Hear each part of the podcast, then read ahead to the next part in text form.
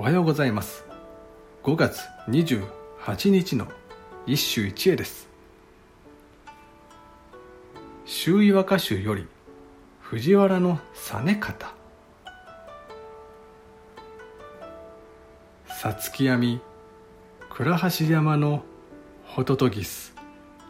おぼつかなくも泣き渡るかな。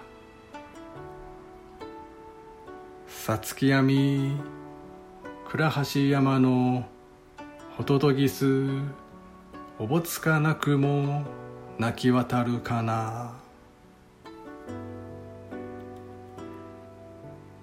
さつき闇はさみだれが降る頃の夜まれに昼の暗さを言う。家中の倉橋山は奈良県桜井市倉橋付近の山だろう。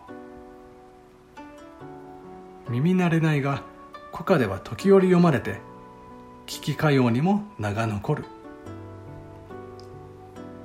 しかしここでは山の場所など一切意に介さない。